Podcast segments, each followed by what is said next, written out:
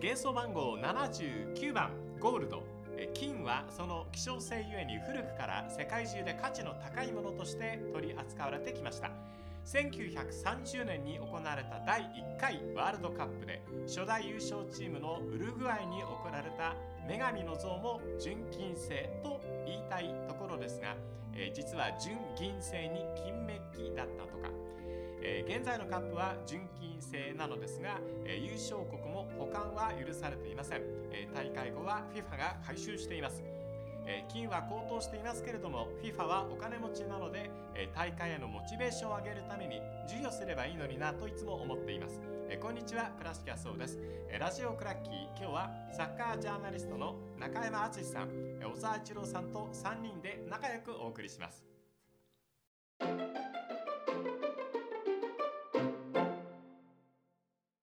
中山敦さんです。よろしくお願いします。よろしくお願いします。小沢一郎さんです。よろしくお願いします。はい、お願いします。えー、今日のテーマはですね、えー、海外取材の楽しみ、楽しかったこと、うん、えー、短い時間ですが聞かせていただきたいと思います。えー、中山さんから伺います。はい、一番思い出に残っている海外取材大会は何ですか？まあワールドカップっていうところで、えー、過去まあ94年大会に僕初めてワールドカップって生であの見たというか現場に行って、はい、最初の94年大会は、まあ、編集部からもらったこうチケットで4試合を見て各地でカメラマンからフィルムを回収して編集部に戻るっていう役割で、ね、でももうそれだけでもでも現場に行けたんで幸せでしたけども、ただアメリカ大会ってなんとなく行ってみるとスタジアム周辺がすごくのんびりしていて、うん、バーベキューみんな車の、ね、脇でやってたりとか、ええ、であれこんな感じなのかななんて思ってたんですが、え、まあ、やっぱ98年大会が、まあ、日本が初めてワールドカップ出て、うん、さらに、まあ、あの時はあのいわゆるメディアとして大会の前からあそれから大会終了後まで、はい、投資で初めて、うん、えー、取材をしたという面で98年ワールドカップが一番思い出に残ってますね。なるほどね。小沢さんいかがですか？海外取材海外に住んでらっしゃいましたけど。海外住んでた時の 思い出ですかね。だからまあバレンシアに拠点を置いてバレンシアがチャンピオンズリーグ出ていた時は。まあお金なかったですけど頑張ってもう赤字で自分は結構ミラン行ってインテルとの決勝トーナメント1回戦とかっていうのはすごく思い出に残ってるしでもねやっぱりバンキシャしかいないので、まあ、バンキシャも友達いましたけど日本人記者がなんでわざわざミラノのアウェーまで来るのみたいなこと言われてましたし、ええ、まあそんな中でも前日にやっぱり会見聞いたり公開練習見てでなおかつやっぱりミラノのまあ、街を散策させてもらったりっていう形で、ね、やっぱりヨーロッパの特に CL みたいなフォーマットの大会だとアウェーサポーターもね退去して詰めかけますし、はい、なんかそういうこうまあお祭りムード的なものも感じられながらこうやっぱりねそういうことを感じて空気感を感じて取材できるっていうのはいいなと思ってヨーロッパに住んでましたね。なるほどね。あのなんで日本人がいるのっていうのは僕らより先輩のジャーナリストはずっとワールドカップを取材するたびに言われてきたことで、なるほど日本出てないのにってね、うん、中山さんの94年が初めてだと、はい、日本出てなかったですもんね。そうですね。で、えその時にも諸先輩方がもうそれこそねスペイン大会とかアルゼンチン大会とか西ドイツ大会とか、それの時代からずっとやってるような方々がこうようやく日本が自分の国が出るワールドカップを初めて取材できたって言ってたのが98年なんで94年の時はやっぱまだ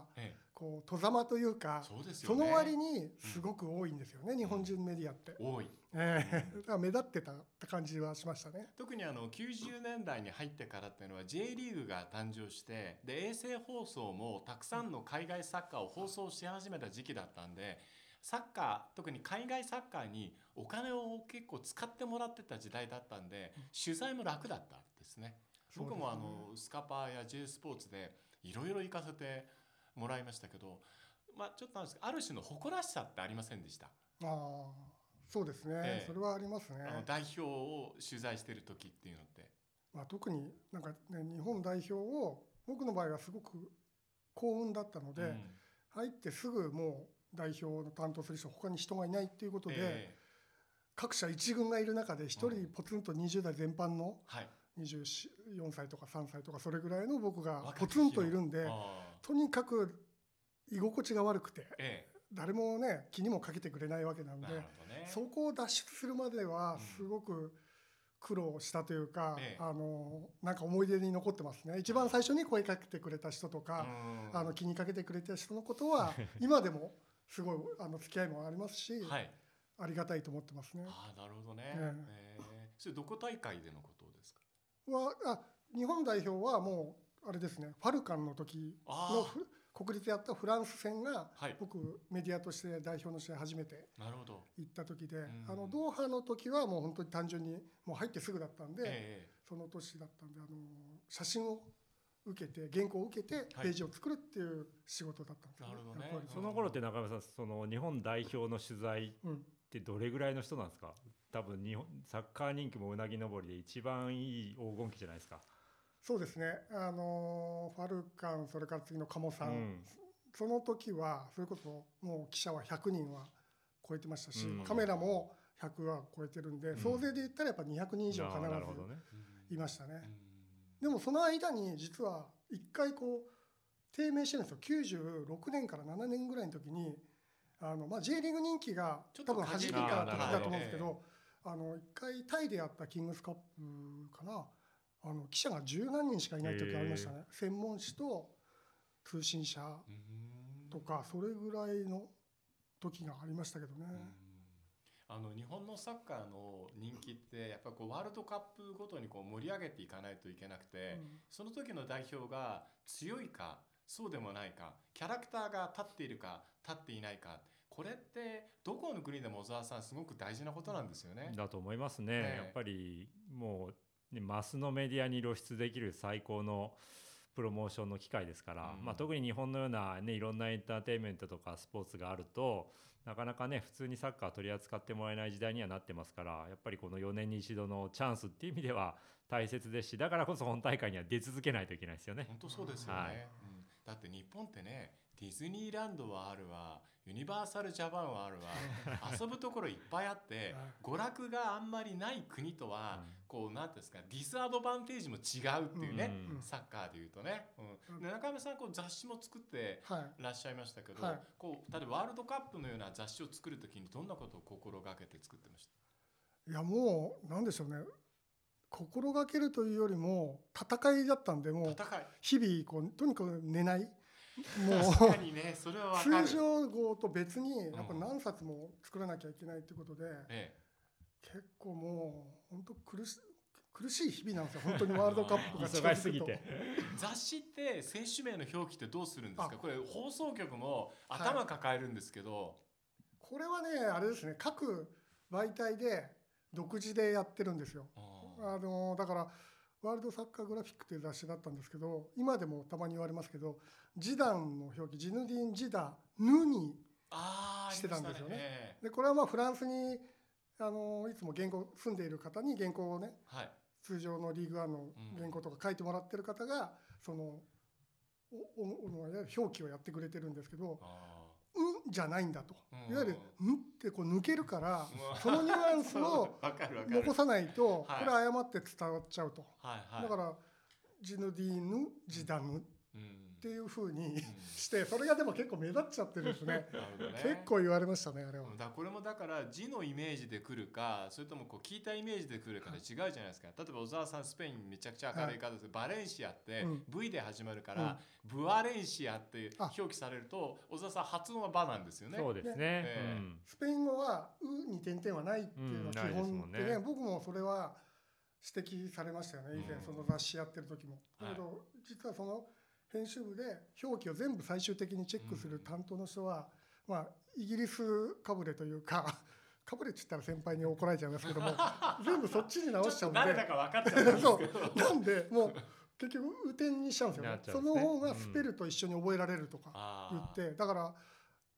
あのデイビッド・ベッカムっていうのが普通なんですけど、はいはいデイビッドはい。みたいなあのオアシスをオエイシスそうそうと言うという人ですよね。わかりました。そしたら編集部の女性の編集者が「えじゃあ何々さんこれはデイビッドだったらじゃあマドンナはマダンナなんですか?」とか言って。正しいなるほど。そうそうだからもうそこまでやっちゃうと多分あれだからみたいないつもそんな編集部でやってましたね。よ。く言われますよね、こううん。表記に関してはねこう統一してくださいって言われますけど、うん。放送局側の事情としてもこれまず無理なんですよ、はい。うん。もう世界的なこう国際語？が作ってもらえないのと同じように表記もバラバラででね小沢さん海外行くとあの本人がこう呼んでくれって言われない限りは何と呼んでも分かればいいじゃないかっていうのがスタンダードですよね。そうですね、ええ、だからもう日本でもだいぶ今のねバルセロナの監督のチャビ監督、うん、シャビじゃなくてチャビになってきましたけど、依然としてスペインメディアの中ではカタロニアメディアはチャビって言いますけどスペインメディアの中では依然として根強くシャビって言ってる人もいますから。そうなんですか。意外に、まあ、それ本人も気にしないですし、うん、だからまあどっちが正解っていうのは基本本人が呼んでほしいんだったらそういうが統一になりますけどもそうじゃない人もいるよってところですよね。確かにね、結構現地にねこう合わせるって日本ぐらいで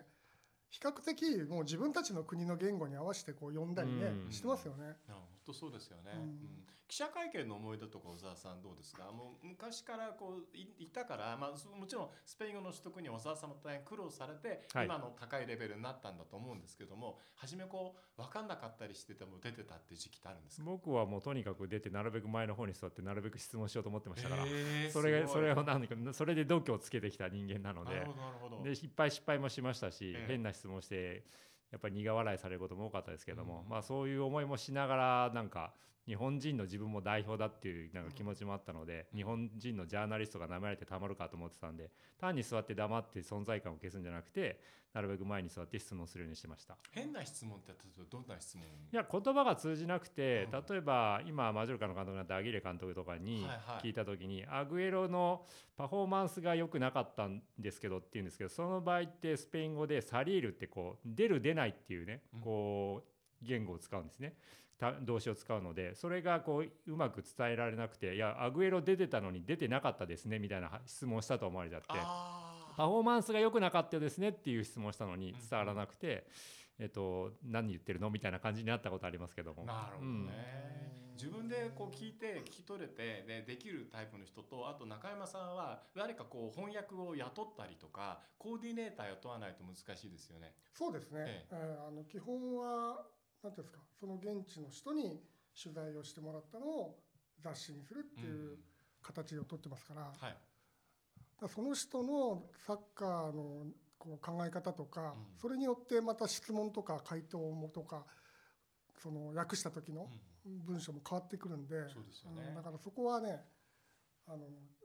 結構気をつけるようにはしてましたよね。取材記者がこう何人かで集まってアパートメント借りたりして1か月ワールドカップ期間中住んでたりって聞くんですけど、それは中山さんも経験あります？フランス大会はもうアパートパリの,、あのアパートを借りてあの本当に結構ねいい場所だったんですよね、ええ。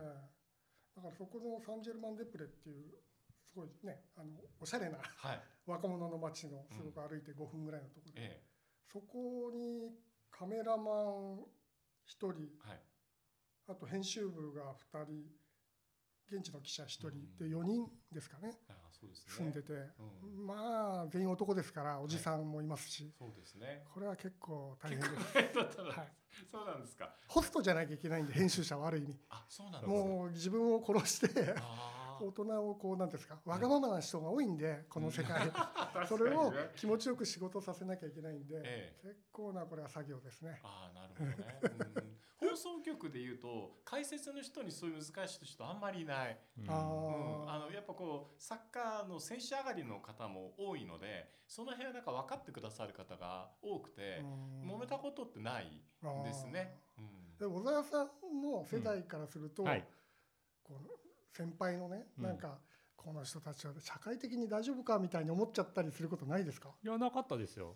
僕の場合は、まあ、日本代表の取材なんかもしたことありますけど、うん、なんかやっぱりみんなそのファミリーに迎え入れてくれる人が多かったんでフリーランスがね日本の場合多いですけどもす、ね,、ごくよくしてもらったりとか一緒にこうまあ、海外遠征なんかでいうと結構ロンドン五輪の時アジア予選ずっと回ってて中東なんかでもかなり行ったので、先輩方に一緒にチーム組ませてもらってそうなるとタクシー一緒に乗れるじゃないですか,、かそういうことも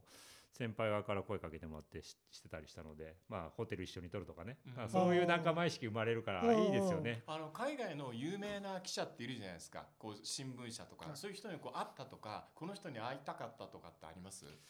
僕が住んでた時は、まあ、スペインのメディアになるんで、まあ、憧れみたいなのはありましたけどでもまあなんかそこで現場で話しかけて友達になってって今でも続いてるみたいなのはあんまりないかもしれないですね。僕はねやっぱ隣の放送局に例えばイタリアとかブラジルいるとめちゃくちゃテンション上がっちゃったんですよね。ああの人なんだとか。いますもんね大体ね、で声だけ知ってるとか、うん、あこの人なんだってこうあこういう息遣いで喋ってるんだとか、うん、猛烈に観察しちゃったりとか、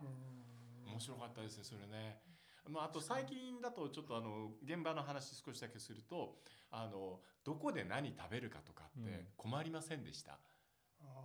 大会の中だと結局同じところのこの、例えばみんなが集まってる記者のところで食べなきゃいけないとかっていうとやたらと値段が高かったりとか、はい、インターネットはもうもうなんですか有無も言わせず100ユーロ取られちゃったりとかありません？そんなに取られるんだ。いや高かったですよ、大会通じての券ってそれを買わないと取り出してもらえなかったっていう。まあ、食べ物もそうですね今はとにかくインターネット時代になってからは、うん、まあ、2000ですから2年いや6年とかかな。それ以前はやっぱりそのメディアセンターでご飯食べなくても、うん、食べる時間が確保それぞれみんなできたんですよね、えー、だからその今日は何食べようとかどこどこ行こうあそこ美味しかったよっていうのをみんなで情報交換して、はい、あ日本人またあのメディア来てるとかそういうのはあったんですけどもう今は時間がカメラマンもね撮ったらすぐ送る、で記者もすぐインターネットで原稿書くってなると、はいはい。その日にどっか食べに行くってことほぼないんで。あ僕もそれ分かる。あのいつも買わないのにいつもホテルお宿の近くに前にケバブ屋があって、うん、あ必ず日本語で声かけてくるんですよ。なぜなぜ分かるんだろうというそうですよね。まあ、常にオンラインになっちゃって今 SNS も含めて発信し続けなきゃいけないっていうねなんかプレッシャーに苛まれてずっと仕事するんでしょうね今は。きついですよ。だから前回はもう90あ2018年ロシア大会は開幕から始まって僕ずっとまたいたんですけども、うえ最初にあ今日は休みだってなったのは3位決定戦の前日。そこまでもうとにかく何にももうできないですよ。ね。ご飯もメディアセンターがほとんどですし、うん、なんかでもロシアってすごくもう遠い国になっちゃって、はあ、行くこともうないかもなとは思っちゃいますけどね。いい国でしたけどね、うん、綺麗な国でしたけどね、えー、うんでもねちょっとあれはねっていうね、今でも現地取材のテーマで言うとやっぱ僕ずっと日本メディアの問題なと思ってるのは今やっぱりこういうウクライナ紛争で露呈してますけど、はい、やっぱり現地に行く日本人の記者とかメディアの価値をしっかり認めないので、うん、確かにやっぱり僕現地にいた時にすごい違和感を感じたんですけど自分がコーディネートして自分がに日本人の記者としてスペインの例えばラリーガの関係者監督の選手にインタビュー取るよりも誰かこう電話一本で頼める現地の記者に頼んで、それ翻訳であの記事売った方が翻訳料とかコーディネート料までつけてもらってそっちのがあの儲かるんですよ。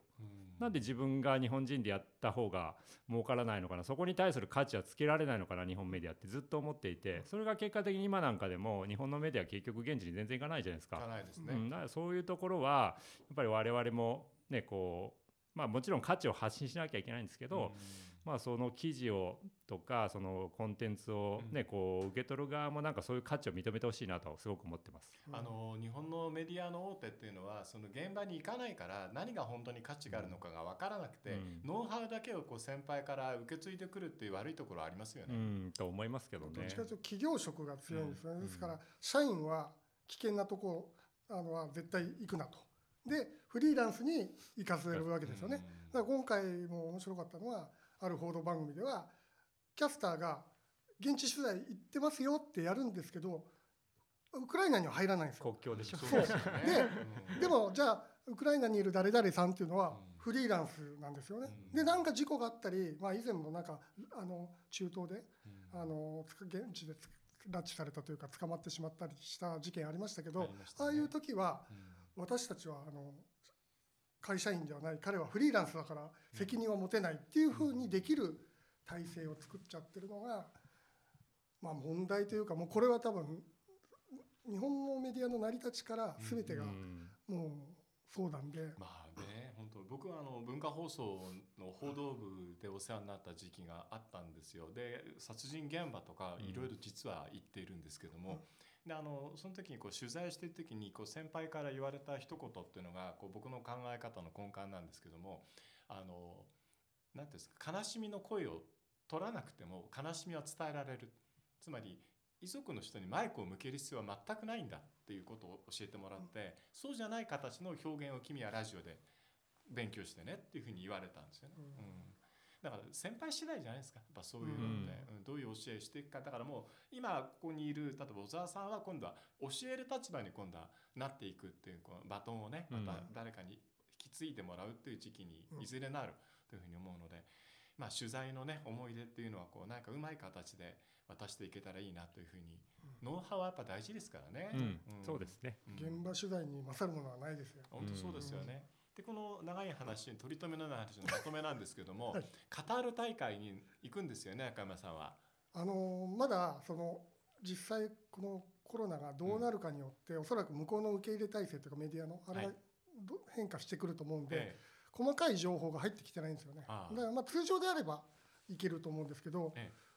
通常でない場合はもしかしたらその人数制限とかいわゆる大手通信社だけとかもしくはそういうこともあり得るかなとは思ってますけど。ね。こじんまりとした大会だから、どうですかね？楽しいのかなとか。いや行けばいっぱい試合行けるんですよ。試合は見られるんですよね。移動の負担はねほぼないですもんね。ただ、ええ、僕中東今まで何十回も行ってますけど。はい。